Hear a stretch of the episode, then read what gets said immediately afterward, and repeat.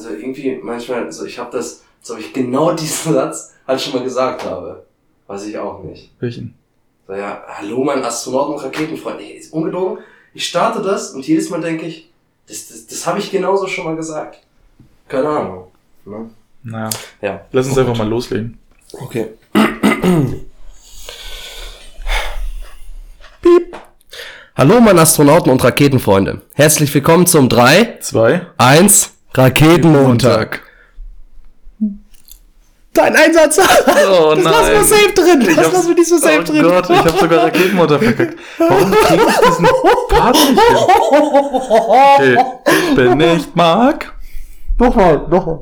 Ich bin nicht Mark. Hallo meine Astronauten und Raketenfreunde. Herzlich willkommen zum 3, Zwei. 1 Raketenmontag. Ich bin nicht Mark. Und ich bin die Dylan. Hi. Ja, Ich sollte dich erinnern, dass du nicht schreien und näher ans Mikro gehen solltest. zu spät. Wir schauen mal, wie es wird. Verdammt. Ja, moin Ja. Leute. Sehr schön. Ich hoffe, ihr habt euch erholt äh, von, der, von den gruseligen fünf Minuten letztes Mal. Einige sollen sogar einen Herzinfarkt erlitten haben, habe ich gehört. Es war, es war, es soll richtig schlimm gewesen sein. Von der Düster, Düsterkeit, die wir da äh, aufgebaut haben. Fast so schlimm wie die Thermodynamik-Klausur, oder? Wie war es heute für dich? Für mich? Ich habe Ja. sie, ich hab sie Klar hast du sie geschrieben. Du kommst aus Braunschweig, bist ein Kerl. Alle haben Thermodynamik geschrieben. Ich habe sogar, so? ich hab sogar ein Karohemd in meinem Schrank. Also theoretisch cool. hätte ich das eigentlich, ja, doch, du hast ja. recht. Also ich Nee, fand, es ging. Ne? Mit Lernen war das gut möglich. war oder? gut, war gut, ja, doch. Ja. Besonders der Part mit, äh, mit dem, Ja, mit ja. dem, genau, ja. Exakt. Der das war- dachte ich der nämlich war- auch. Ne? Weil der Prof, der hat, Ja, ja, ja, genau. klar. Und Ja. richtig. Wie geht's dir jetzt, Dennis? Ja, ähm, tatsächlich habe ich eine sehr bewegte Woche hinter mir, aber auch eine sehr schöne Woche. Ich erzähle jetzt tatsächlich einfach mal, letzte Woche war, ist nämlich so viel passiert, da lasse ich jetzt alle einfach mal dran teilhaben. So Montag äh, sind wir natürlich wie immer mit dem Raketenmontag gestartet. So, und dann schon am Dienstag war ich in Disney-Konzert. So, ja, Hast du Musical. erzählt? Wie war's? Musical ist nämlich überhaupt nicht meins ja eigentlich. Dachte ich zumindest. Denke ich jetzt anders von. So, weil, ähm, es, ja, es war irgendwie, ähm, waren alle Disney-Lieder und es war tatsächlich wie so ganz viele unterschiedliche Musicals auf einer Bühne. Ja. So, und da waren tatsächlich auch, ähm, ja, relativ große Stars. So, und ähm, konnten alle sehr gut singen. Und die sind ja alle sehr geschmettert und sehr tiefgründig, diese Lieder. Und ähm, die waren alle vorgetragen. Oh, Gänsehautfaktor. Jeder hatte irgendwie so seinen Film, wo er dann da saß und aufgestanden ist, geklatscht hat und tatsächlich Gänsehaut hatte. Ähm, doch, war echt ein, ein sehr positives Erlebnis. Nee, genau. Glaube ich dir. Das muss magisch sein. Ja, ah, Phil war Collins echt- war nicht da, oder? Nee, Phil Collins nicht, Rufus Beck leider auch nicht. Liebe Grüße an der Stelle. Liebe Grüße. Ähm, ich dachte ja, er ist der Moderator, aber naja, leider, schade. Naja, nee, und am Mittwoch, ja, Fußball gucken, so, ja, bla, langweilig. Ähm, Donnerstag arbeiten und Freitag waren wir dann äh, auf dem Poetry Slam. Zum Ja. allerersten Mal war ich beim Poetry Slam und es war das unfassbar gut. Also, ja, der eine war eben witzig, der andere war sehr ernst. Ähm, ja, und dann eben lyrisch sehr, sehr vorgetragen. Ich bin eben kein, ja, kein, kein, ja, was auch immer. Also ich kenne mich damit nicht aus, aber es hat sich unheimlich gut angehört. So. Ja, ein Freitag Eskalation, Samstag Eskalation, brauche ich nicht erzählen. Und Sonntag Tatort, ja, ging so, aber es war tatsächlich einfach eine extrem, ähm, ja, gefühlte Woche. Also gef Du, du erzählst immer, wenn ich dich frage, wie es dir geht, erzählst du immer, wie deine Woche war. ja, wie es mir geht, Ja. ich glaube, darüber müssen Nee, wir heute nicht. ist doch voll okay. Ja. Das, das macht für dich deine Laune aus, ja? So? Irgendwie schon. Okay. Interessant, du hast recht. Keine Ahnung, ich weiß ja nicht. Aber für dich ist das anscheinend Ja, ansonsten auf erzählenswert, Arbeit so war ja eben so, wie gesagt, ich glaube, jeder, der den Podcast irgendwie hört, weiß auch Bescheid, so dass es gerade ein wenig schwierig bei mir auf der Arbeit ist, Ja. ähm, beziehungsweise jetzt zu Ende geht bei mir auf der Arbeit. Ähm, ja, und da sind wir jetzt gerade ein bisschen am Gestalten, wie das abläuft. Und da bin ich jetzt eben eine, ja, eine Figur, die da sehr viel lenken muss und einfach sehr viel zu tun hat.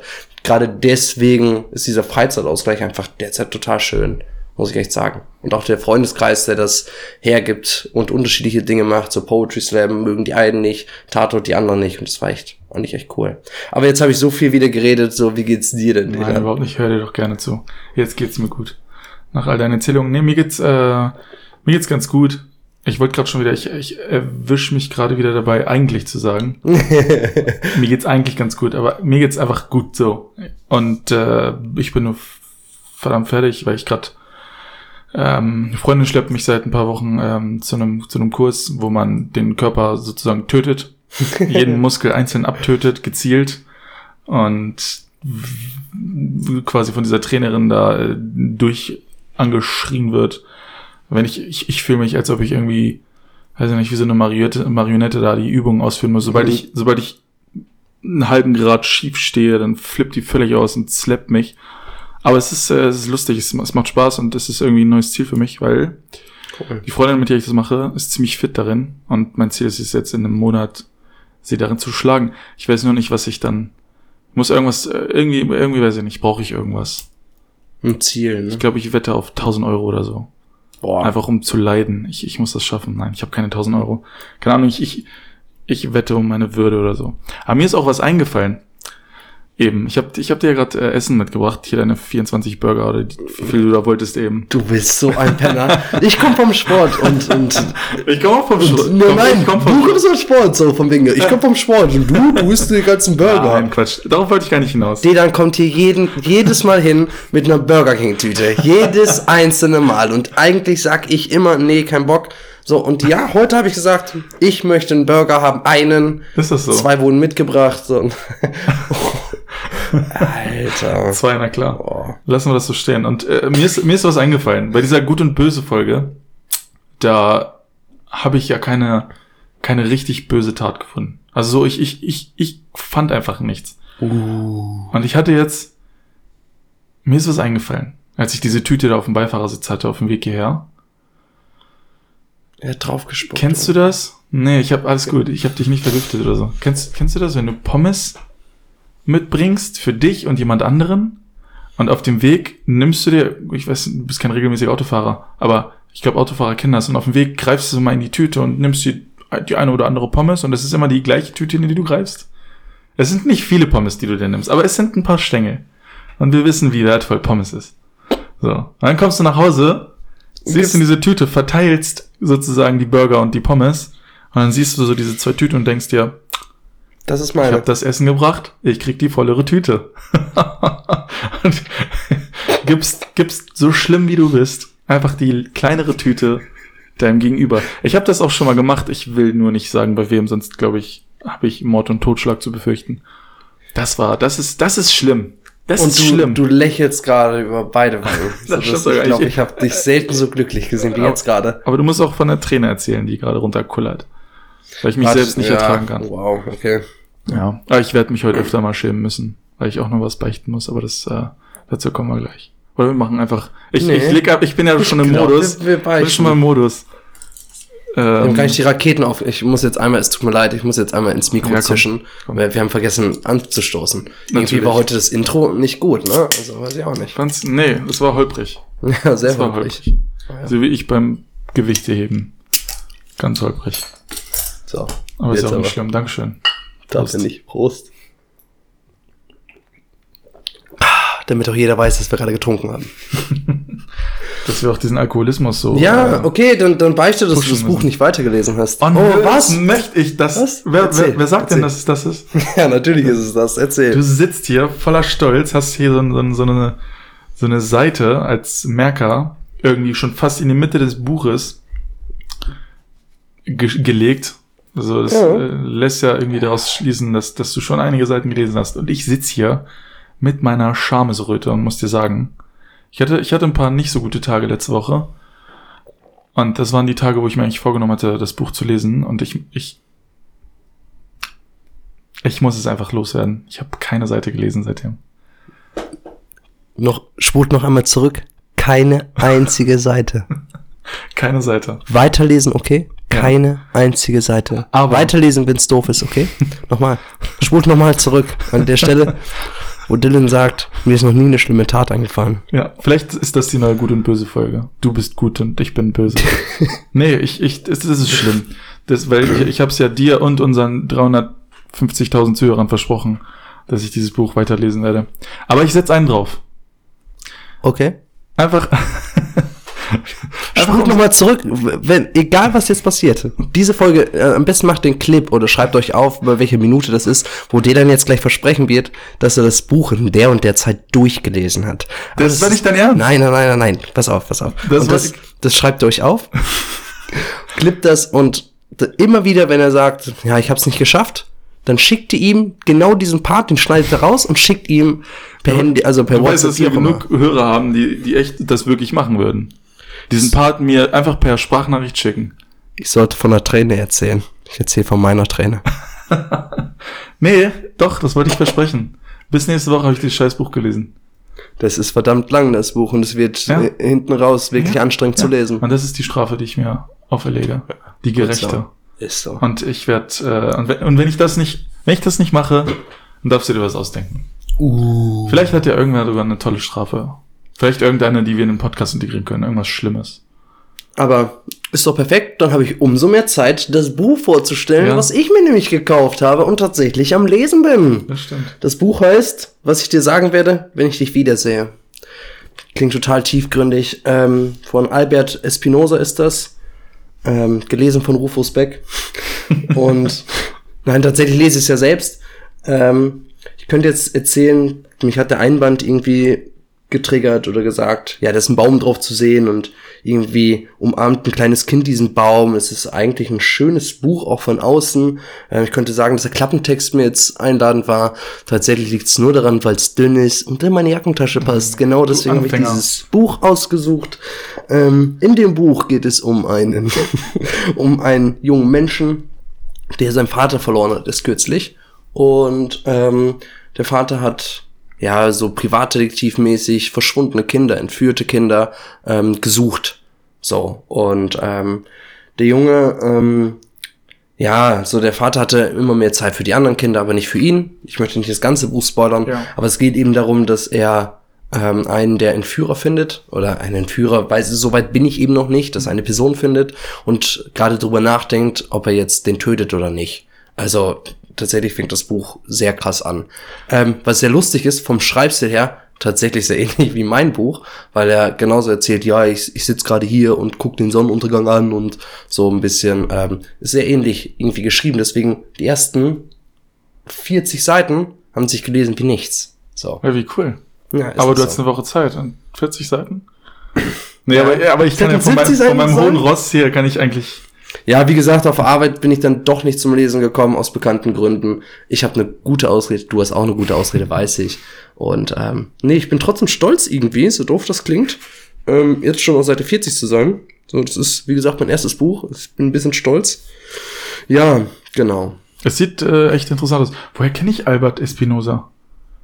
Gab es mal einen Film irgendwie, wo das, wo das drin vorkommt, diese, diese Handlung? Weiß ich nicht. Das ist, das ist aber nicht, nicht nach wahren Gegebenheiten oder sowas, ne? Das schreibt Gut, jemand aus seinem Leben. Also so klingt es zumindest und es steht zumindest auch ansatzweise hinten drauf. Also ich kann mir gut vorstellen, dass es so ist. Schauen wir mal. Weiß Keine ich. Oder, oder ich verwechsel das mit irgendeinem anderen Namen. Die ganzen spanischen Serien sind ja gerade am Kommen. Ist ja manchmal auch komisch so, weil manchmal hat man so das Gefühl, man hat Dinge einfach schon mal gesehen, gehört, gelesen. Ich bin der er Überleitungsgott. sieht die Kurve und, und driftet einfach rein. Ohne Furcht. Überleitungsmain. Ja, ist so. Ähm, Déjà-vu. Das ist unser Thema heute. Wer Bin weiß Bin das? immer überrascht. Ja. Oh, Wahnsinn. Déjà-vu. Was für ein, wie, hast du dir, ja doch, stimmt. Aber ist das ein Déjà-vu? Gut, ich kannte das irgendwo her. Ich Was? hatte schon, ich hatte schon ewig lange kein Déjà-vu mehr, fällt mir gerade ein. Das ist schlimm. Warum hatte ich kein, warum hatte ich schon ewig lang kein Déjà-vu mehr? Hast die- du noch regelmäßig, die, man, man hat ja so eine Zeit im Leben, wo man ganz oft Déjà-vus hat, irgendwie, glaube ich. Ah, weiß ich nicht. So ging's mir und jetzt habe ich irgendwie gar keine bis kaum welche. Ich, dann, der letzte muss irgendwie ein Jahr oder zwei her sein.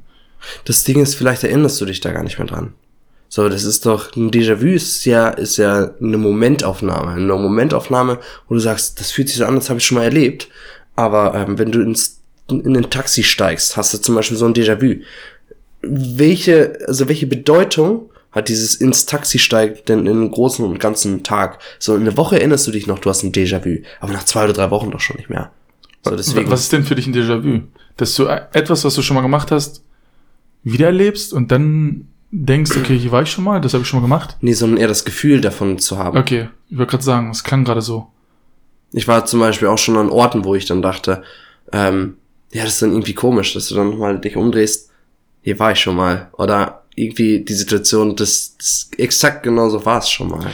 Ja, Ja. ich finde, ein Déjà-vu ist, oder ich meine, ein Déjà-vu ist doch, wenn du eine Abfolge von Geschehnissen wiedererkennst. Ja. Zum Beispiel sagst du plötzlich irgendwas und dann triggert das dieses Déjà-vu-Gefühl irgendwie und dann kommt, kommt irgendwie noch was und, und dann irgendwie manchmal sogar noch, noch irgendwas. Also irgendwie Gesetze, die gesprochen werden oder irgendwas fällt runter oder, oder du guckst irgendwo hin und siehst dann genau das, was in deinem Déjà-vu sozusagen drin vorkommen sollte. Ich kann aber, ich, ich, ich konnte aber noch nie vorhersagen, was jetzt passieren würde. Das ist Nee. irgendwie witzig, ne? Weil Das- eigentlich ist das, ist das völlig äh, entgegengesetzt dem Déjà-vu-Ding irgendwie.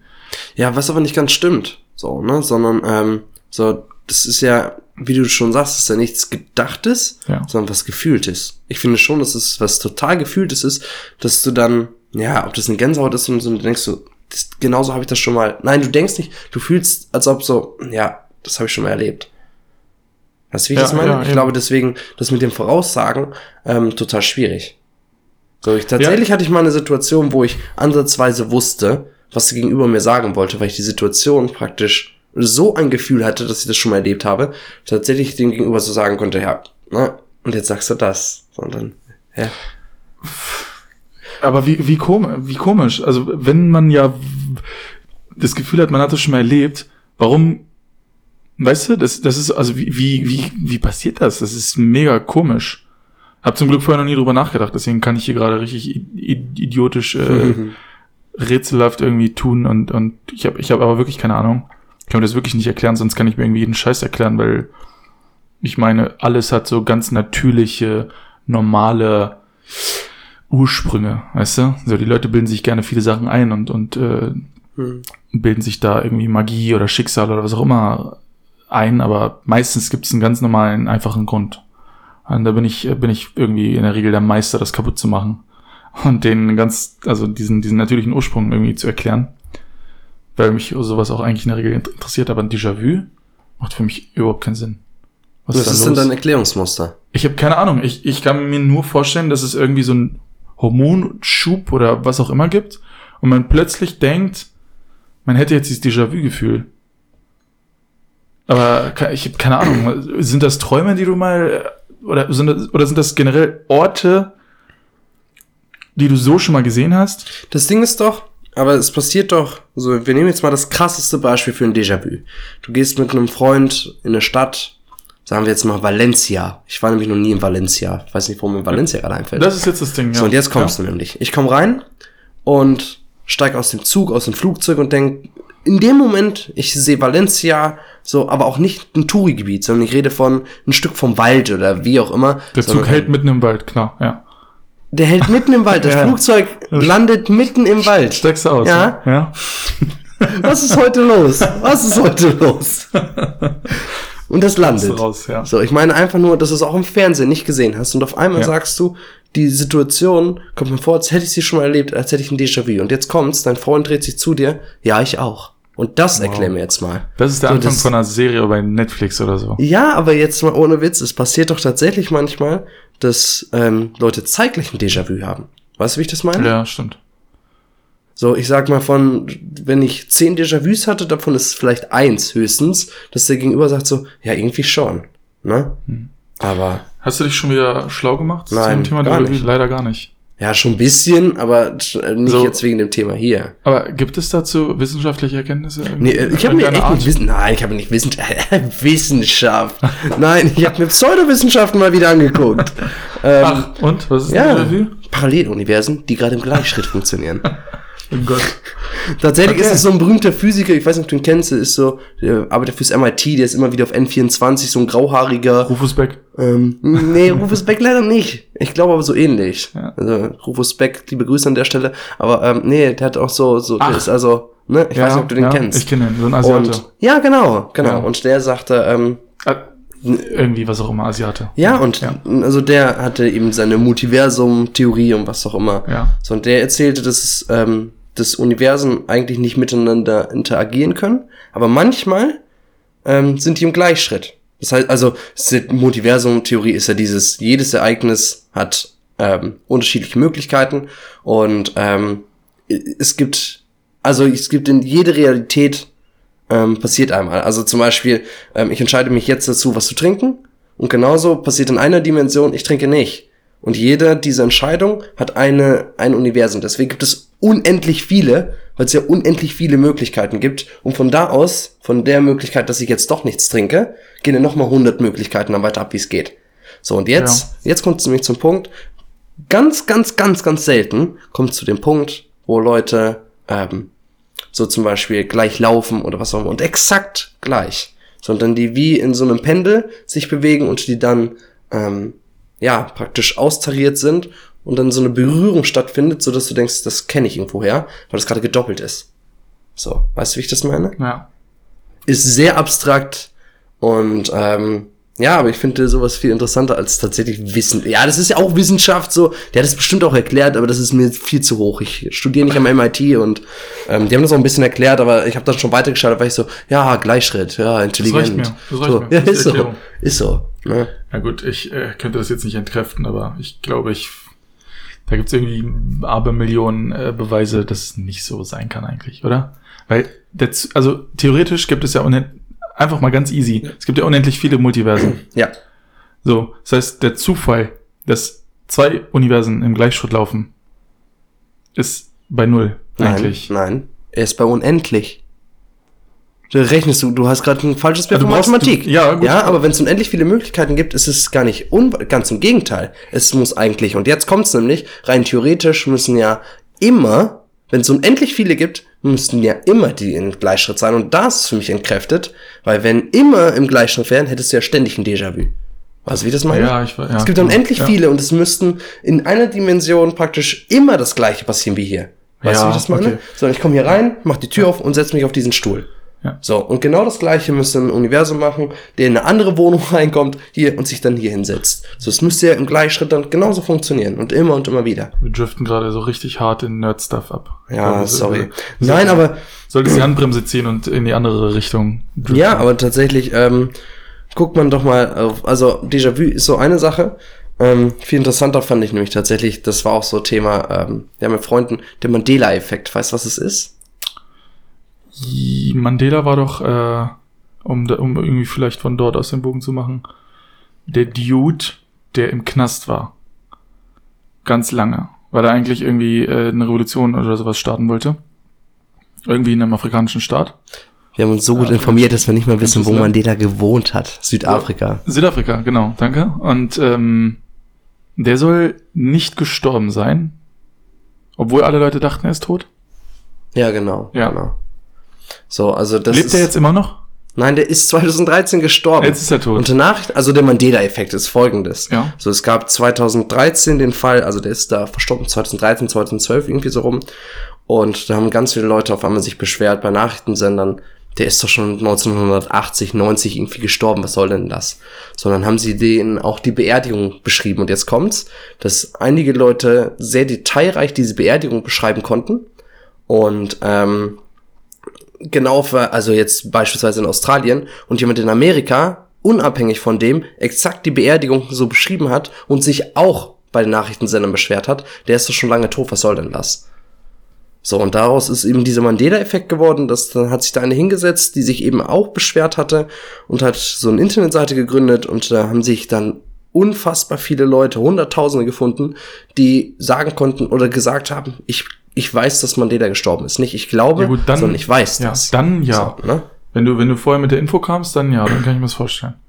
Aber dass, dass irgendwie Leute unabhängig voneinander äh, das, das gleiche Ereignis beschrieben haben, kann es einfach sein, dass irgendwer ähnliches gestorben ist? So à la Che Guevara oder was auch immer? das ist, das, also, so Mandela und Che Guevara sind so für mich gleicher Typ Geschicht, Geschichte, äh, weiß ich nicht.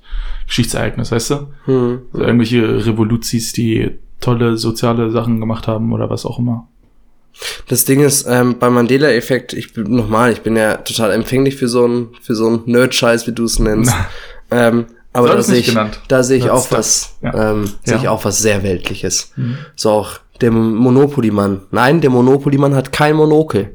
Ganz viele Leute sagen, der hat Monokel. Das Ding ist, wenn du ein Bild von dem Monopoly-Mann mit Monokel zeigst, dann habe ich ein Bild im Kopf. Und dann zeige ich auf einmal das, das, Mon äh, das Bild mit dem Monopoly-Mann ohne Monokel und sag, das ist das Richtige. Und du so, was? Habe ich gar nicht geglaubt.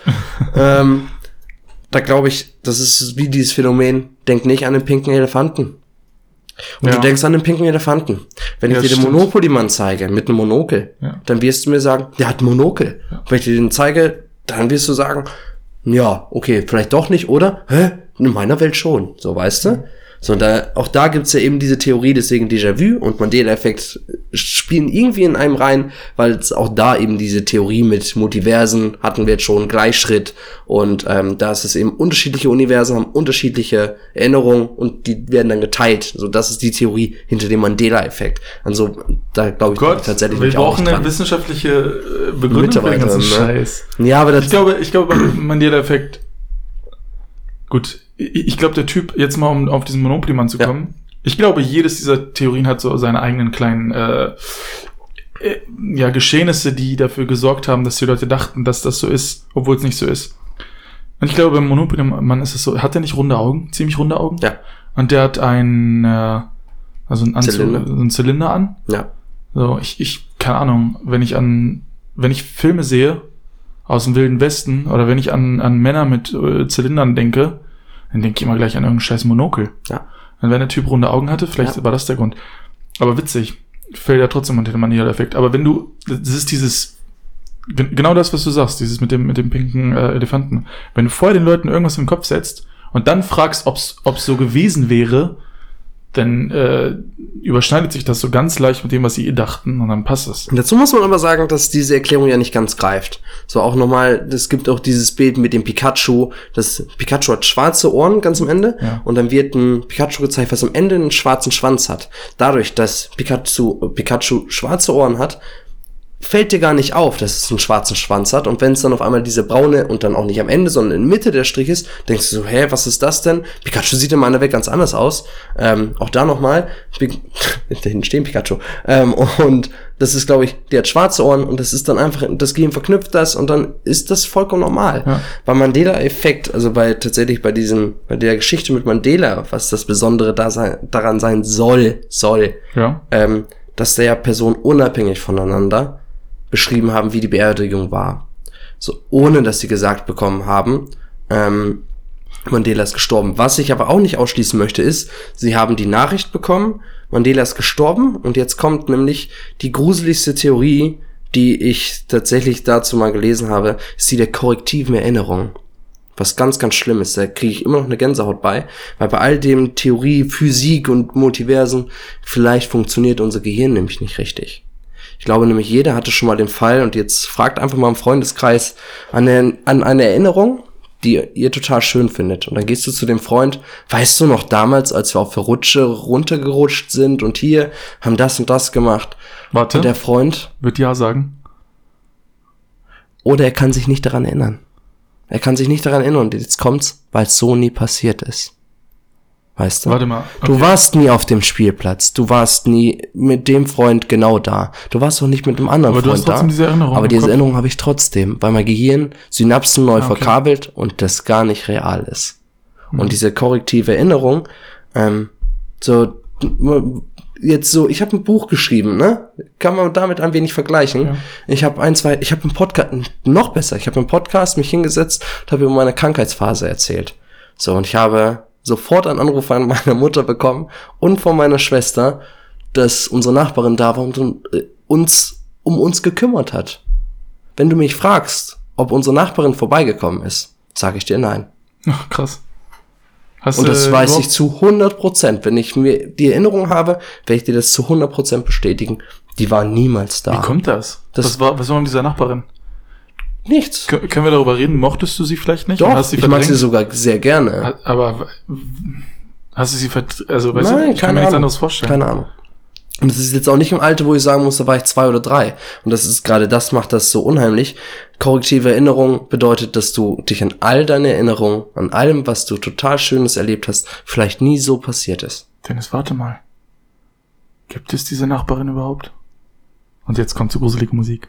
Welche Nachbarin meinst du? nee, aber ähm, genau, und das, ich glaube, ich halte das tatsächlich für die wahrscheinlichste Theorie. Dass auch Nelson Mandela ist gestorben. Und ähm, egal was du hörst, was dein Gehirn verarbeitet dir Dinge anders. Wir hören ja nicht Sprache in unserem Gehirn, sondern wir haben mehr oder weniger sowas wie Bilder, aber auch nicht ganz Bilder, was Abstraktes. So, wenn du denkst, siehst du ja, du hörst ja nicht Worte, du hörst ja, siehst ja nicht direkt Bilder, aber dein Gehirn konstruiert das. Und ich glaube, als gehört wurde, Nelson Mandela ist gestorben, ist was im Gehirn passiert. Die Verknüpfung kam, 1900 irgendwas ist ins Gefängnis und dann ist er gestorben. Das war die Info aus 2013. Und jetzt kommt's, dann wurden die übereinander gelagert. In einer Sekunde, wie ein Déjà-vu. In einer Sekunde wurde zusammengelagert, zusammengetackert. Nee, der ist 1980 im Gefängnis gestorben, so und so. Weil ich mir schon vorstelle, wie die Beerdigung sein wird. Sogar bei der Todesmeldung. So, sagen wir, ich weiß nicht, wann er gestorben ist. So, 5. 5.5.2012 ist er gestorben. Und am 6. wäre es die Beerdigung. Und trotzdem weiß ich schon am 5.5., wie die Beerdigung aussieht, weil ich hier im Kopf was habe, wie es aussehen soll. Stimmt, ah, dass, dass, dass wir da nicht früher drauf gekommen sind. Wie billig.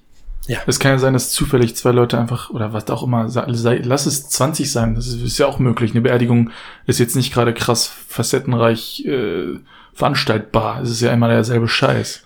Und es ist ein Volkszelt. Ja, lass es 20 Leute sein, die zufällig das gleiche Ereignis beschrieben haben, die gleichen Klamotten, den gleichen Wald, was auch immer. Im Prinzip sieht ja jede Beerdigung gleich aus. So, danke. Wenn man möchte.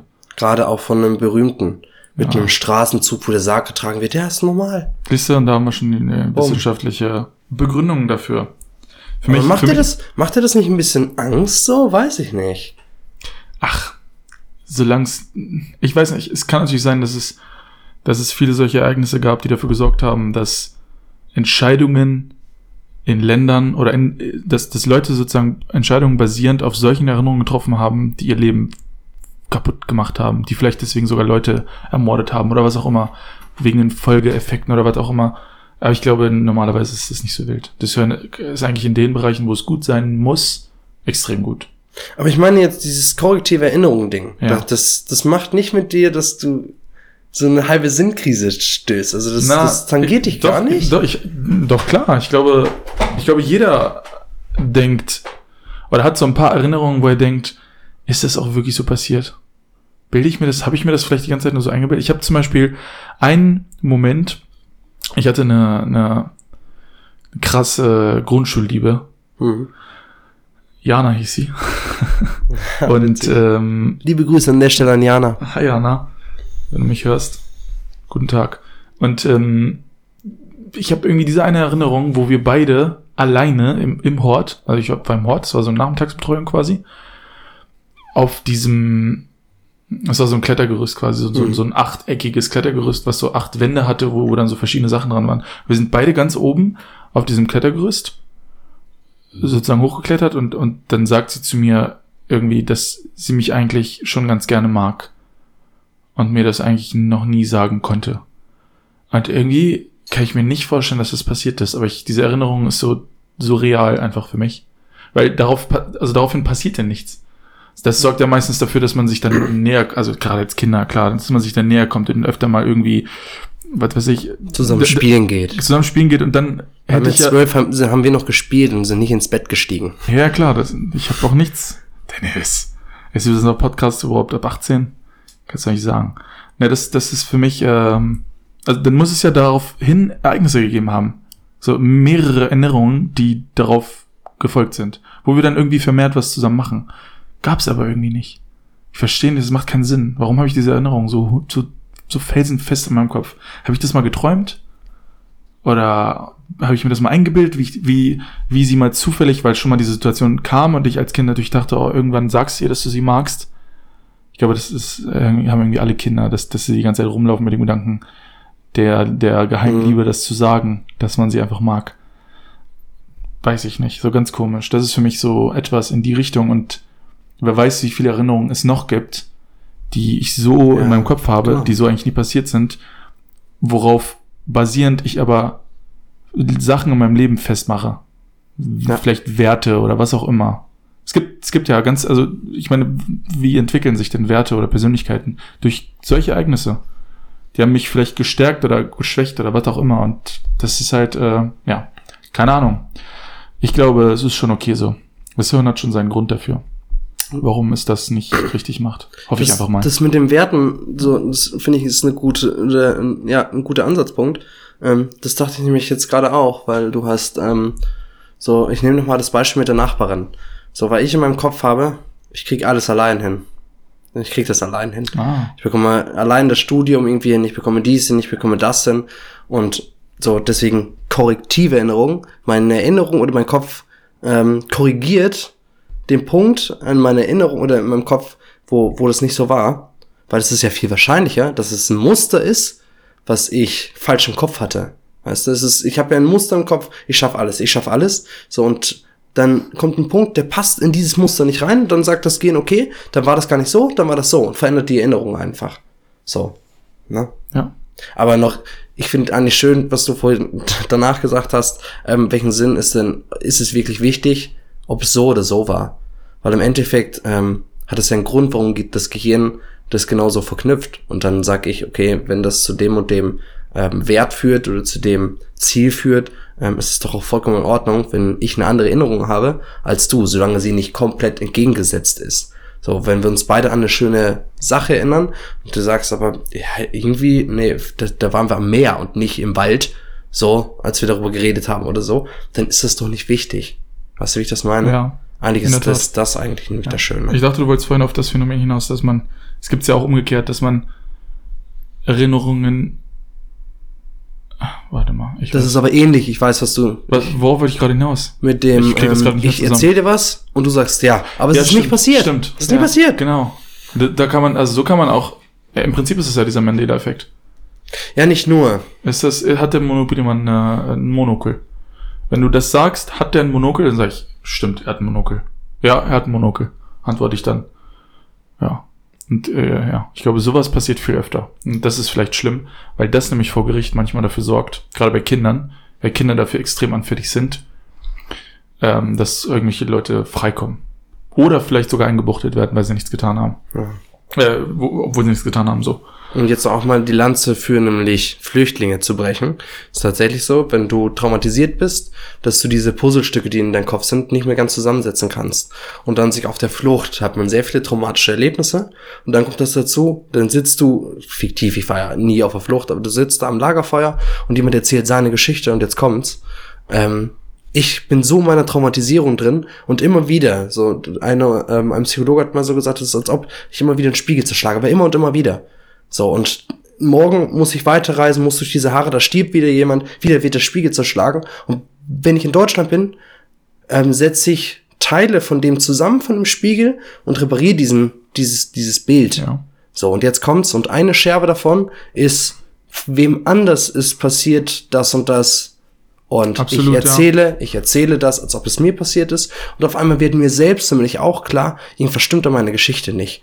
Nochmal, ich betreue Flüchtlinge und auch da war das manchmal, ähm, dann hast du die auf diesen Fehler drauf angesprochen, dann hast du gesehen, wie das rotiert hat in denen, weil sie wussten, das kann gar nicht so passiert sein, weißt du? Ob das eine zeitliche Abfolge war, wie lange warst du in Griechenland, wie lange warst du hier? Ja, so und so und dann habe ich mal hochgerechnet, einem Jungen habe ich vorgerechnet, dann müsstest du jetzt 19 sein, du bist 16 und er sah aus wie 16. Wird ja oft auch gesagt, ja, älter und, und dann, ja, das war total komisch. Ähm, und deswegen mit dieser Korrekt, auch das, glaube ich, ist korrektive Erinnerung, dass ich irgendwie was versuche zusammenzumeißeln. Aber wie du schon sagst, und andere erzählen mir was und ich adaptiere das und sage, ja, das ist meine Erinnerung, das ist mir passiert oder ähm, das haben wir zusammen gemacht. Ja, absolut. Mega interessant. Ja, aber eigentlich so, wir haben ja uns das Thema ausgesucht wegen, wegen was, ähm, wegen einer sehr interessanten Unterhaltung im Eiscafé. Vielleicht möchtest du, möchtest du Im davon nicht. Eiscafé. Ich fühle mich immer so, als ob ich den ganzen Podcast rede. Im Eiscafé. Es geht, es geht um. Da um, war ich nicht auf Höhe. Was, worum ging's da? es ging darum, um, um, ähm, Ach, um ein weiteres Phänomen. Ja. Und ähm, wir haben, äh, oder ich habe mir gedacht, ich bereite immer so einen Leitfaden vor, damit können wir keinen ganzen Podcast füllen. Ähm, aber vielleicht erzählst du einfach mal. Ähm, Du meinst den Call of, Call, Call of the Void. ja, Kennst du genau. Genau. Ich hoffe, das hat jetzt funktioniert. Ähm, das, das ist doch das Phänomen. Das habe ich nämlich mal gegoogelt und bin dann auf diesen Namen gekommen. Ähm, hatte ich selber noch nie. Ich weiß aber, dass viele Leute das haben. wenn man das Verlangen, also das heißt das Verlangen, aber wenn man diesen Gedanken hat, man steht gerade an der Zug, also am Bahnhof und der Zug fährt gerade ein und du denkst dir so, boah, jetzt einfach vor den Zug springen. Das wär's. Ja, das, das wär's, denkt man sich vielleicht nicht, aber, aber solche Momente. Oder einfach mal die Brücke runterspringen. Gucken, was passiert. Oder was würde dann passieren? So ganz, ganz komische Gedanken. Und dann eine Sekunde später erwischen sich die Leute dann bei dem Gedanken, hä? Was war denn das gerade? Warum, wie komme ich denn auf sowas? Und das nennt man, äh, das ist ein Phänomen, das, das betrifft laut diesem Wikipedia-Artikel, meine ich, 85 Prozent der Bevölkerung, dass, dass sowas vorkommt. Was auch völlig gesund ist, so. Das ist überhaupt nichts Schlimmes. Und das nennt man Call of the Void. Wenn ich das nicht schon achtmal gesagt habe. Ja, was ist das? Du kannst bestimmt ähm, eher darüber berichten.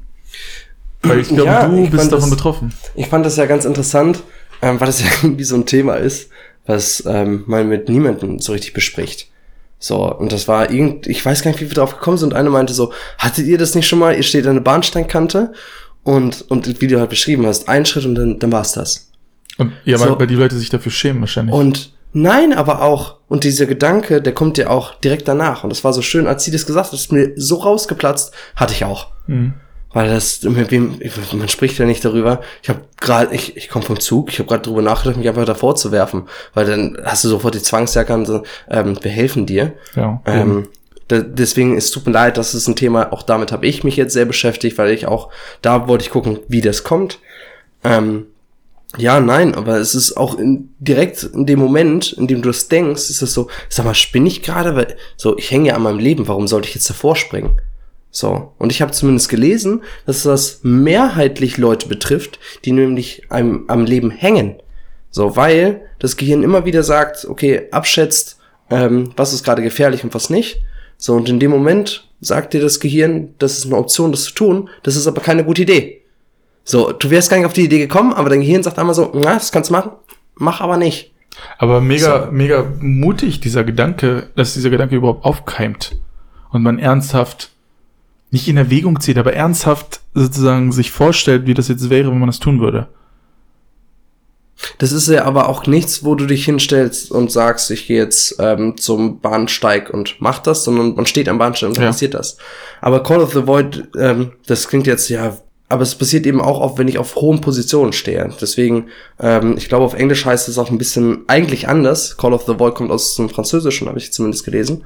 Ähm, also, ja, ist Englisch, weiß ich. Ja. Ja, witzig. Ja, aber, ist, ja, ist ja ähm, ein Begriff halt einfach. und ähm, da heißt das High Ground, ähm, weiß ich nicht, High Ground Ja, kann ich mir gut vorstellen. äh, Secret, nein, wie heißt es? Ach, habe ich jetzt gerade vergessen. Wie auch immer. Und Gehen wir äh, raus und sprechen das so hier ein. Oh nein, oh Also machen wir nicht. Wir haben keine schönen Sprecherstimmen. Und ähm, ja, schon mal gehabt. So, ähm, ich, ich fand es ganz interessant, dass von fünf Leuten, die da saßen, vier dazu gestimmt haben.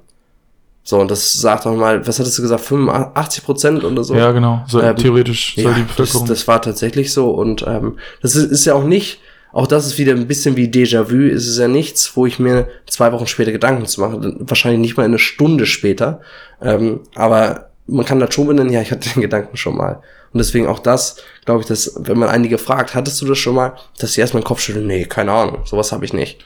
Wie du Weißt sagst, du? das, das ist, äh, wenn man am Leben hängt. Wie Ja. meinst du das?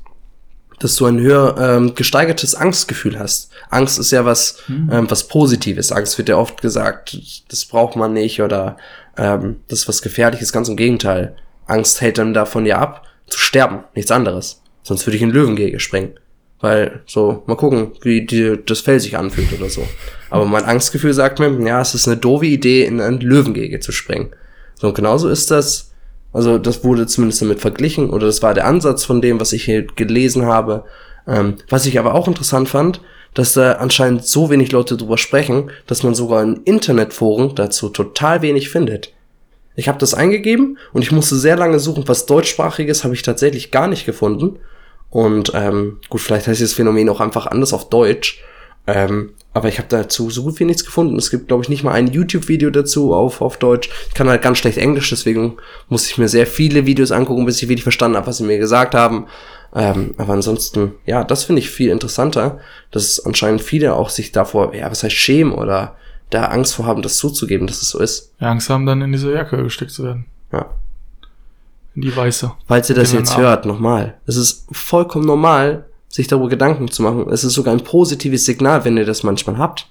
Genau, wieder genau andersrum, ne? Ja. Also nicht, oh, mir passiert was, sondern mein Gehirn fragt mich, möchtest du das wirklich tun? Nee, natürlich nicht. Wir sind ja beide nicht doof. So. es, es ne? soll gesund sein, dass sich damit auseinanderzusetzen. ja. Aber dann mache ich mir Sorgen, dass ich das nicht tue. Aber ich wette, das ist auch gesund, das nicht zu tun. Es nicht getan zu haben, was auch immer. Ich kann mich nämlich nicht dran erinnern. Weil sowas würde, würde auf jeden Fall hängen bleiben. Obwohl ich schon viel verdränge, aber ich glaube, das würde hängen bleiben. Und ich habe eigentlich krass Angst vorm Tod. Das macht mich schon fertig. Ich, ich überhaupt keinen Bock drauf auf das Thema irgendwie. Ich bin so einer der Durchschnitts äh, wenn es um das Thema Tod geht. Da muss ich schon wieder tatsächlich wen grüßen. Ähm, meine, Einrichtungs meine Einrichtungsleitung, weil sie mal von, ähm, davon gesprochen hat, dass sie keine Angst vor dem Tod hat. So, und dann ähm, fand ich das Thema total interessant und ähm, auf gewisse Art und Weise hat sie recht. So, und ich muss jetzt rück, oder was ist rückblickend, aber nach dem Gespräch muss ich auch sagen, stimmt, ich habe auch keine Angst vor dem Tod an sich. Ich habe Angst vor dem Sterben. Weißt du, wie ich das meine? So, Ja. der Tod an sich ist was, ist, ja, natürlich ist das was sehr Abstraktes und so. Nichts, was du Ähm, merkst. Nee, genau. Ist, und wie, ist wie dumm sein. ähm, ja, und Alle ich bin tatsächlich auch leicht gläubig und da sage ich, ja, da ist, das ist vielleicht so, nach all den Herausforderungen, was man im Leben hatte, vielleicht ist das so ähm, der Anfang von, von deiner Belohnung, so sehe ich das so ein bisschen. Ähm, aber das Sterben, finde ich, ist, ist eine Vorstellung, wovor ich immens Angst habe. Ich möchte nicht vom Auto umgefahren werden, ich möchte nicht irgendwie später mit 89 äh, ersticken, weil meine Lunge nicht mehr funktioniert oder was Oh, auch immer. Da, da, davor habe ich wirklich Angst. So, boah, nee. Oh nee, darüber, Nee, darüber reden wir vielleicht in der Folge 58. genau, ist Arten die- zu sterben. wenn wir, wenn wir die eine Million geknackt haben, weil die 350.000 haben wir anscheinend schon. Stimmt. Eine Todes-Special-Folge. Nennen wir sie einfach. Das ist gleichzeitig ein Wortwitz. Ja, wo wir jetzt heute so viel irgendwie über, über, ähm, über Phänomene gesprochen haben, meinst, meinst du, meinst du, wir haben noch Platz für eins? Oder Natürlich, nicht ja, so? Genau, natürlich. Haben wir noch Wir Platz für machen, eins? wir machen heute vielleicht mal eine knackigere Folge, aber wir haben ja noch ein paar Minuten. Ja, so. Ähm, Luizides Träumen. Weißt du, was das ist? Ah, krass, ja. Das, das, äh, da kriege ich Schauer. Ja. Ich auch. Schauer? Ja. Doch, kriege ich, ja. Ich weiß nämlich nicht, Das ob ich weiß nämlich nicht, ob es reicht, um einen ganzen Podcast zu füllen, aber das ist ein Thema, was mir unter den Nägeln irgendwie brennt. Es reicht safe, um meinen Podcast zu füllen, weil ich glaube, da findet man einiges zu. Es gibt ja sogar Anleitungen und das, das ist auch wohl, ich will nicht sagen, es ist schwer, aber es ist, es ist erlernbar, habe ich gelesen. Weil ich mich damit auch auseinandergesetzt habe, eine Zeit lang sehr intensiv. Aber ich habe es sein gelassen, weil ich extrem dolle Angst davor habe, dass sich das irgendwann ähm, verselbstständigt. Weil es gibt ja Menschen, die träumen Luizid, ohne es zu steuern. Und ich glaube, das ist ganz schön schlimm. Weil Schlaf, wie nennt man das? Schlaf, Schlafparalyse. Das ist so, das, das ist etwas, was in diese Richtung geht, glaube ich, ne? Wenn man, ähm, wenn man sowas triggert, dann kann man eventuell da reinrutschen. Wenn man das auch zu oft macht, dann aktiviert man ja Areale im Hirn oder, oder was auch immer. Ich, ich, ich beschreibe es jetzt einfach mal so, die dafür sorgen, dass man dann vielleicht sogar psychisch Probleme kriegt. Hattest du denn schon mal einen luziden Traum? Und ich Oh, glaube, Entschuldigung, vielleicht sollten wir, vielleicht erklärst du mal, was ein luzider Traum Ach so, ist. Luiz, also Luizid träumen kann man kann man das eigentlich eher nennen, würde ich sagen, oder? Ist, wenn man bewusst träumt. Also wenn man die Kontrolle über seinen Traum erlangt. Und da gibt es Techniken, das zu, ja, das zu tun. Kann man einfach googeln. Da gibt es etliche Anleitungen, etliche Erfahrungsberichte. Und soll, also es soll, ich kann mir das auch sehr gut vorstellen. Es ist ja wie in deiner eigenen, als ob du so ein Filmset an die Hand kriegst und, und, die Leute sagen, so, worauf hast du Bock? Wir drehen jetzt hier einen Film, du kannst bestimmen, was passiert. Du kannst die Explosion bestimmen, die Tode bestimmen, die Menschen bestimmen, die Farbe, das Fahrzeug, das Wetter. Und ich glaube, das ist schon hart interessant. Und das nicht, äh, das ist wahrscheinlich auch der Grund, warum, warum das Thema so interessant für die Leute ist. Hast du schon mal? Ich, ich hatte schon mal ein, ein Traum, an den erinnere ich mich unglaublich gut. Ich weiß nicht, warum, das, ich habe das auch nicht bewusst gemacht, aber, aber es gab auch wirklich nur diesen einen Traum, wo ich, es ist ein Strand mit einer Grünfläche direkt ähm, angrenzend dazu und ich liebe das Fliegen. Ich habe Höhenangst bis zur Unendlichkeit, aber ich liebe das Fliegen. Deswegen will ich auch unbedingt noch einen ähm, Pilotenschein später machen. Und in diesem Traum fliege ich die ganze Zeit. So, Mhm. Also mit meinem Körper aber. Ohne irgendein Fluggerät oder so. Fliege einfach und sehe dann, also fliege dann über diese, diese Wiese und sehe dann da unten Menschen und da sind auch irgendwie ein paar Freunde von mir.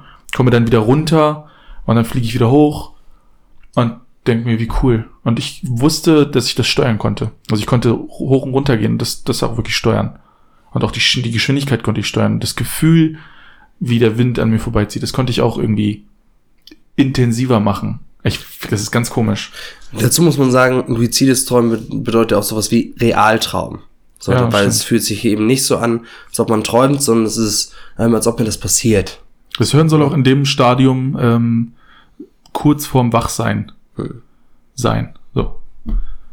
Diese, wie nennt man das? Die REM-Phase. Ja. Also man träumt eigentlich in der, also man träumt dann in der REM-Phase, obwohl es, ich glaube normalerweise träumt man auch in der REM-Phase. Aber in dem Fall dann äh, mit, mit erhöhter Aufmerksamkeit oder was auch immer. Also Mhm. sozusagen mit, mit Zugriff auf, auf die Gedanken, mit Steuerung. Hast du schon mal einen gehabt? Hast du Ähm, dich mal hingesetzt und das pro probiert? Ja. Du bist so einer, der das macht, ne? extrem. Ja. Nein, ähm, ich muss dazu sagen, ich hatte als Kind ähm, sehr schlimme Albträume. So, und das ist immer und immer schlimmer geworden. Also gefühlt ist das immer schlimmer geworden. Und dann weiß ich noch, wir waren in einer Jugendgruppe und dann hat mich damals ein Diakon darauf gebracht. Also der war auch sehr interessiert und hat gezeigt und hat dann ähm, darüber gesprochen. Da habe ich mich im Internet äh, informiert und dann habe ich mich da eben hingesetzt. Und das, das, ähm, ich hatte so ein, zwei Albträume, die kamen immer und immer wieder. Und da war, so, ich weiß nicht, ob du den Film Inception kennst und ich weiß, wie dämlich das klingt. Und in diesem Film heißt es auch die ganze Zeit, jag nicht den Rabbit. So, ne? Also du sollst, ich weiß nicht, hast du den Film gesehen? Ich kenne den Film unglaublich gut. Ja. Und ähm, so, und das war so interessant, weil in einigen Albträumen, die für mich extrem schlimm waren, war da, ich kann das, ich, auch nicht bildlich kann ich das gar nicht beschreiben, wie eine Präsenz oder ich, ich weiß nicht, war da, war da was so, ne? Und ähm, ich weiß noch nicht, in welchen Situationen, das kann ich dir gar nicht sagen. Ich weiß nur, dass da irgendwie was war. Und dann ähm, für mich eine Zeit, wo das dann ganz akut war, da sehr extrem mit beschäftigt. Und zur Technik mal an sich, man fragt sich eigentlich den ganzen Tag, ähm, träume ich gerade, ist es real oder nicht? Und das macht man im Traum, ähm, konzentriert man sich wirklich, und so doof das klingt, das funktioniert auch im Traum, dass man sich konzentriert und das tut. Ähm, und wie du eben schon sagst, so dann, ich hatte sogar, ist wieder im Internet geschrieben, ähm, gute Leute kriegen das vier bis fünfmal im Jahr hin. So, und ähm, zumindest gefühlt so war das bei mir öfter, deutlich öfter. Und ähm, dann bin ich auf die Idee nämlich gekommen, so, also ähm, Albträume umzustrukturieren, das ist auch wieder was, was, ähm, ja, was aus der Traumaarbeit kommt, wo, wo es darum geht, Albträume so zu verändern, dass sie lustig sind. So, ne? Dann schreibt man die Albträume, wenn es auch ein Traum ist, der immer und immer wieder kommt, der jemand verfolgt mich, dann ziehe ich dem Rollschuh an und dann rutscht er die ganze Zeit weg. So, und ähm, ich bin dann irgendwann auf die Idee gekommen, nämlich, also ich hatte dann auch sehr viele schöne Träume, ähm, ein paar Albträumen. Ich wollte mit dem, ich, ich wollte, ja, was heißt mit dieser Präsenz reden oder was auch immer. So, und habe aber mein Setting geschaffen. So, ne? Sondern es war hell, es war gut, es war schön und was auch immer. Und ähm, dann weiß ich aber noch, so wie du eben sagtest, ähm, die Kontrolle verlieren. Und dann auf einmal gab es den Punkt, so doof das jetzt klingt, aber es war, als ob ich diesen Rabbit gejagt habe. Und dann ganz zum Schluss ähm, hab nicht mehr ich den Traum gesteuert, sondern der Traum mich. Und Das, ist, das hat mir, macht mir immer noch eine Gänsehaut, weil es gab dann einen Punkt zu Hause, ähm, da hatte ich dann, weil dieser, nochmal, das ist dann auch ein Realtraum, also ähm, es fühlt sich sehr real an. Ich hatte, ich, ich, ich zum Glück kriege ich diesen Traum nicht mehr, mehr auf die Reihe, aber es war der schlimmste Albtraum, den ich, glaube ich, in meinem Leben hatte. So, und dann habe ich wirklich mir selbst praktisch den Kopf geschrien, du träumst gerade. Also träume ich oder bin ich gerade wach? Und diese Abfrage gestartet und wache auf. So, und dachte so, oh mein Gott, gut, dass alles vorbei ist. Und dann kann ich mich nicht bewegen. Wie in so einem Film, ne? Man kann Und da kriege ich immer noch eine Gänsehaut und da habe ich fast Tränen in den Augen, ehrlich jetzt. Weil ich noch weiß, dass dann diese Präsenz bei mir, oh, bei mir am Bett stand und ich mich nicht bewegen konnte, weil es war einfach nur praktisch eine neue Traumebene. Ich weiß nicht, wie ich es nennen sollte. Ich war noch gar nicht wach. Und dann liegst du da, bist in der Phase zwischen Wachsein und nicht, weil ich konnte meine Uhr sehen, die Uhr war auch richtig und was auch immer. Ich wusste, dass ich gleich aufstehen muss. Ähm, und trotzdem stand, stand jemand. Das ist, das ist nicht real, das weiß ich. Aber es war dieser, dieser Moment, wo das sich getroffen hat und ich habe es nicht geschafft aufzuwachen. Stopp. Der hat nichts mit mir gemacht. Gar nichts. So, ne, er stand da einfach nur. Aber das war die Spitze davon und das war der Punkt, an dem ich schlagartig aufgehört habe zu sagen, ähm, luzides Träumen, das, das mache ich nie wieder. Also hast du eine Schlafparalyse. Ja, Daraus, definitiv. daraus äh, Mhm. entstanden sozusagen, Genau. dass du die Kontrolle übernehmen wolltest. Meistens versucht man ja die Kontrolle über, zu übernehmen. Also man, man macht das ja im Traum. Ja. Ganz, ganz, ganz oft, äh, dass man irgendwie versucht, gerade in den Momenten, wo man stirbt im Traum, ist es ja der Moment, wo man dann sich selber weckt. Ja. Keiner hat seinen eigenen Tod bisher gesehen. Also in Träumen, das ist, soll wohl, es ist ja, ist auch unmöglich, weil man weiß ja nicht, was passiert. Also hört der Traum da auf, klar. Aber kurz vorher ist immer so der Moment, finde ich, ich glaube, da geht's vielen ähnlich, ähm, wo man sich dann aus diesem Traum reißt, wo man dann ganz, ganz bewusst sich klar macht, dass es jetzt gerade ein Traum ist und man jetzt schon nichts aufwachen sollte. Und dann diese Abfrage startet, ist schon, schon sehr gut umschrieben. Aber mir fällt auch gerade ein, ich, ich träume auch echt wenig bis gar nicht. Ich hatte auch mal eine Schlafparalyse, aber eine ganz komische. Ich glaube, das war mehr Angst, die dann dazu geführt hat, dass ich eine Schlafparalyse hatte. Und zwar war ich in der Wohnung ähm, meiner damaligen Freundin. Das war eine neue Wohnung, es war auch meine erste Nacht dort und sie war weg. Normalerweise habe ich überhaupt keine Angst. Aber es war windig an einem Tag. Und äh, das Fenster hat die ganze Zeit geknatscht. Und es war eine Einzimmerwohnung. Dieses Fenster war riesig, es war so von so einem Balkon. Und ähm, es war auch voll okay, aber das, das, das Geräusch war sehr komisch. Das Geräusch hatte immer die Abfolge, als ob jemand ein Fenster aufmachen würde. Und am Anfang dachte ich irgendwann, okay, komisch. Was für ein, was für ein beschissenes Geräusch so. Weil Mhm. im Unterbewusstsein hast du die ganze Zeit das Gefühl, jemand öffnet gerade eine Tür in, in diesem Raum, in dem du gerade bist. Und irgendwann bin ich dann so leicht eingedämmert irgendwie und habe mich dann weggedreht, also mit dem Rücken zu diesem Fenster und bin dann in Halbschlaf ähm, gekommen. Das habe ich dann später aber erst realisiert, dass ich, dass ich irgendwie im Halbschlaf bin und hatte die ganze Zeit das Gefühl, dass jemand hinter mir steht, konnte aber nicht aufwachen. Also ich wusste, Ja. beziehungsweise ich dachte, ich weiß, dass jetzt jemand genau neben meinem Bett steht und mich die ganze Zeit anguckt. Und ich habe auch das Geräusch, also ich habe die ganze Zeit Knatschen gehört, das hat dann wunderbar gepasst zu dem Gefühl, dass da jetzt jemand steht und immer, also so ganz leicht das Gewicht von einem Bein aufs andere verlagert und dann eventuell noch einen Schritt macht oder so. Ganz, äh, ganz gruselig, ganz komisch. Ich verdränge sowas auch zum Glück mega gut. Und ich hoffe, jetzt verdränge ich es auch wieder ganz schnell. Ich habe keinen Bock auf einen Albtraum heute Nacht. Nee, nee, nee. Das, da muss ich auch sagen, ähm, wir haben mit einem Jugendlichen da auch dran gearbeitet und so, das war mein Bezugsklient und dann musste ich mit, oder ich habe auch gesagt so, ja, ich habe mich da schon mal angelesen und so und ähm, dann habe ich mit ihm praktisch seinen Traum, weil er immer den gleichen hatte, habe ich mit ihm den Traum geschrieben. So, ne, haben wir was Lustiges eben davon gemacht. Ähm, nochmal, wenn ihr immer, wenn ihr eine Re Erinnerung habt, die immer wieder kommt, was nah dran ein Albtraum ist und was immer wieder verarbeitet, das könnt ihr tatsächlich verändern. Man schreibt das auf, streicht einen Satz und fügt was Neues hin und dann liest man den vorm Einschlafen immer und immer wieder durch und dann schafft man es für gewöhnlich auch irgendwann, das so zu träumen, wie das ist. Also Ja. wie, nicht wie es ist, sondern wie ich es mir vorstelle. Sondern weiß ich nämlich sogar noch, dass ich ein ähnlich so zu der Zeit, ähm, das war ganz schlimm für mich, weil ähm, dann gab es nämlich noch mal einen, der nah dran an einem luiziden Traum war. So, und ich habe ja, wie gesagt, so, das war für mich so eine schlimme Erfahrung, dass ich gesagt habe, ich mach das, ich möchte das nie wieder machen. Und ähm, da weiß ich aber noch, das war kein unbedingt ein Albtraum, es war einfach eine Aneinanderreihung von ganz schnellen Momenten. Also dann war ich erst in der Schule, dann hier, dann da. So und ähm, nochmal ganz, ganz lieben Dank an Inception. Da gab es nämlich einen Punkt, wo gesagt wird, in einem Traum kannst du dich nicht daran erinnern, wo du wirklich herkommst, weil es keinen Sinn macht. Sondern weiß ich noch, ich gehe eine Treppe runter, unterhalte mich mit jemandem, der auch in die Situation nicht reinpasst, fällt dir in dem Moment nicht auf. So, und dann weiß ich, weil dieser Traum so komisch war, hatte ich wie Kopfschmerzen und denk, dann gucke ich die Person so an, wo kommen wir gerade her? Ja, wie? Von der Treppe. Ja, wo waren wir vor der Treppe? Und die Person dich in ein Gespräch wieder einverwickelt. So, und ähm, der, der beste Weg, um ähm, aus einem Albtraum auszuwachen, was tatsächlich so wie immer funktioniert hat, zumindest bei mir, ähm, die Person, die gerade was mit dir machen möchte, so zu fragen, ob man träumt. Weil keine Person in einem Traum einem sagen kann, dass man nicht, dass man gerade träumt. Das funktioniert nicht. So, oder die sagt es dir und man wacht auf. Und bei dem Traum war das dann so, ähm, ich habe mich unterhalten und dann habe ich die Person so gefragt, mir kommt das komisch, wo träume ich gerade? Und ähm, dann stockte sie kurz und hat weitererzählt und dann war ich in diesem Gespräch drin und habe gemerkt, ich tauche wieder in diesen Traum ein und dann so nochmal mitten im Gespräch, du hast mir gar nicht geantwortet. Hm. Und dann hat sie gelächelt und dann bin ich aufgewacht. Wow, wie creepy, dass sie gelächelt hat. Nein, aber es war jetzt kein creepy Lächeln, sondern so ein, ja, okay. Ja, aber creepy. Ja, Verdammt creepy. Das war, der Abschluss war dann nochmal so ganz Creepy. gut, ne, weil man sich irgendwie unterhalten hatte zu dem Punkt. Ähm, nee, aber es ist so, ich finde das ähm, sehr bemerkenswert, ähm, wozu das Gehirn tatsächlich in der Lage ist.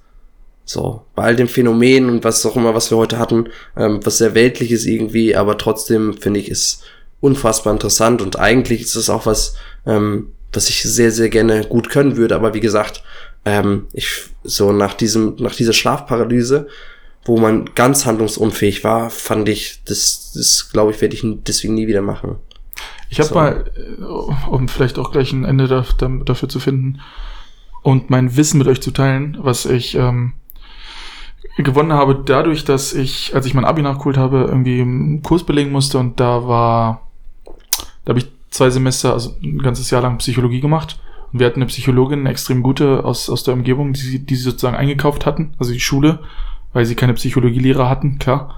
Aber die wollten diesen Kurs anbieten und ähm, hat sie uns so die zwei ähm, bekanntesten und etabliertesten Theorien zu Träumen äh, erklärt. Hm. So in, in Kurzfassung war das eine zum Beispiel Gedankenverarbeitung. Hm? Das, was alle, eigentlich alle vermuten, beziehungsweise wo, wo man irgendwie vieles auch drauf zurückführen kann.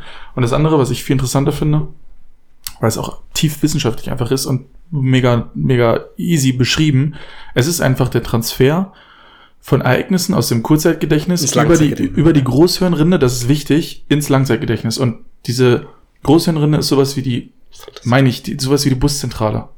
Und wenn du, wenn du träumst, versuchst du, wenn du plötzlich diese erhöhte Wachsamkeit hast oder, oder Aufmerksamkeit oder was auch immer, die eigentlich so nicht vorhanden sein sollte in einem Traum, dann greifst du auf diese, auf diesen Bus, auf diesen Datenbus zu über die Großhirnrinde und siehst dann so, so Bilder und, und Gedanken und Ereignisse rüberlaufen. So, die werden quasi, Mhm. kann man sich wie, wie in so einem Computer vorstellen. Wie, also, also als ob du dich einhacken würdest, ja nicht selber. Ja. Und versuchst dann, das macht überhaupt keinen Sinn für dich, und versuchst dann irgendwie aus irgendeinem Grund einen Sinn zu dem, dazu zu dichten. Deswegen träumst du auch, wie du gerade Auto fährst und plötzlich erscheint ein Kamel auf dem Beifahrersitz und sagt, fragt dich dann irgendwie, was die Lottozahlen der letzten Woche waren. So ganz komische, Und du weißt sie. ganz komische Phänomene und dass man dann anfängt, diesen Traum kontrollieren zu können, ist umso bemerkenswerter. Ja. Weil man dann nämlich anfängt, Gedanken zu konstruieren und sich daran festzuhalten, obwohl gerade diese Gedanken sozusagen weiter transferiert werden und dann eigentlich wieder verschwinden. Also ganz, ganz interessant. Und wie das halt so mit allem ist auf der Welt, ist es wahrscheinlich eine Mischform aus beidem. Ich muss dazu sagen, ich weiß, wir wollen das Thema eigentlich ein bisschen abcanceln, aber ich möchte in Bezug ein wenig dazu beistellen zur korrektiven Erinnerung. Das würde ja bedeuten, dass man tatsächlich Erinnerung bewusst beeinflussen kann, wenn man luizides Träumen so, wenn du es gerade, wie du es gerade erklärst, wenn du luizides Träumen so gut beherrschst, solltest du in der Lage sein, ähm, Erinnerung nachhaltig zu verändern in deinem Kopf, so dass du die auch nicht morgen, nicht übermorgen, weil du ja weißt, dass du hast sie verändert, aber vielleicht in einem Jahr oder zwei bewusst beeinflusst hast, also selbst und sie dadurch geändert hast. Ja. Wer weiß, vielleicht ist Auch das der- interessant. Vielleicht ist das auch der Grund, warum man manchmal an irgendwelche komischen Sachen denkt, während es gerade um was ganz anderes geht. Und man dann irgendwie denkt, hey, ganz komisch, kommt das gerade zustande. Vielleicht hat das Hirn das verknüpft durch irgendwie so einen Traum. Naja, bliblablub. Ich glaube, äh, es war mega interessant. Ja, fand ich auch. Hat Spaß gemacht. Folgenname. Ich finde, wollen wir mit dem Folgennamen anfangen? Ja. Oder, Ja. Ich würde nämlich, ich würde nämlich unseren, wir haben nämlich einen neuen Namen für unseren Creepy-Tipp. Wollen wir den weiter Creepy-Tipp nennen? Vielleicht das auch nochmal. Einige Leute haben uns Ja. auch den Pro-Liebe-Tipp angesprochen. Ja. Ähm, ich weiß nicht, ob wir den sogar umbenennen wollen, unseren Creepy-Tipp in Pro-Liebe-Tipp. Eigentlich nicht schlecht, oder? Ja, ich finde den gut. Gucken wir mal, wir, wir, wir benutzen mal beide und gucken, was uns besser gefällt. Okay. Je, je creepier es wird, desto besser eigentlich. Aber je mehr Liebe. Liebe Folgenname. Folgenname? Oh, es ging viel um luizidales Träumen, wenn man das so nennt. Es ging viel um den Mandela-Effekt. Es ging viel um, um den Kopf, so, ne, irgendwie. Ich, ich werde gerade albern, aber luizider Mandela-Effekt. Nein, Quatsch. Das machen wir nicht.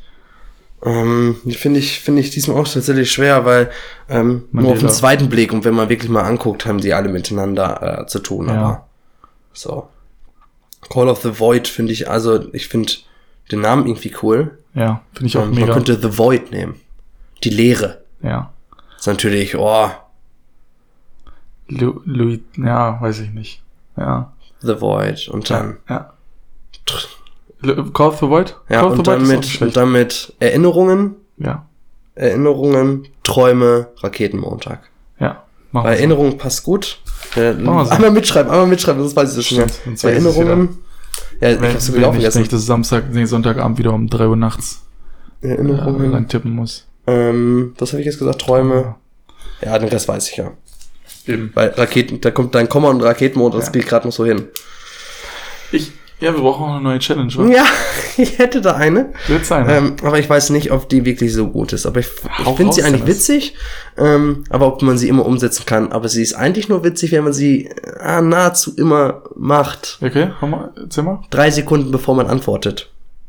Ich frage dich zum Beispiel, wie geht es dir? Und dann zählst du im Kopf tatsächlich langsam bis drei. Eins, zwei, drei. Mir geht es gut, äh, Dennis. Wie, So. Und das machst du immer. Immer. Als ob du langsam im Kopf bist. ich finde, das passte irgendwie zur Folge, so Kopfding und so, aber auch nicht irgendwie weggucken oder so, sondern du guckst die Leute creepy dabei, also du guckst die Leute in die Augen. So, du hast die Frage verstanden. Ich gebe dir zwei Tage und du sitzt in der Klapse.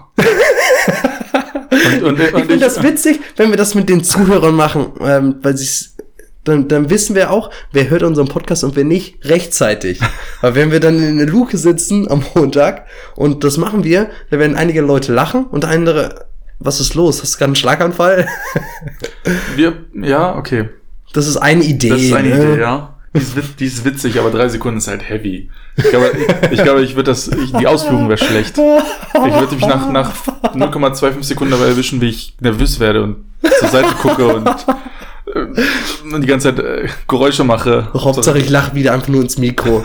ist so schön. Viele Leute haben sich gewünscht, ich soll näher ans Mikro ran. Lachen ist unerwünscht, habe ich gehört, weil es nervig ist, aber Wow. nah ans Mikro ist cool. Nein, Lachen ist super. Einfach lachen. Denn es pro, Ja, weil sonst- pro Lachen. Ansonsten eine andere Challenge.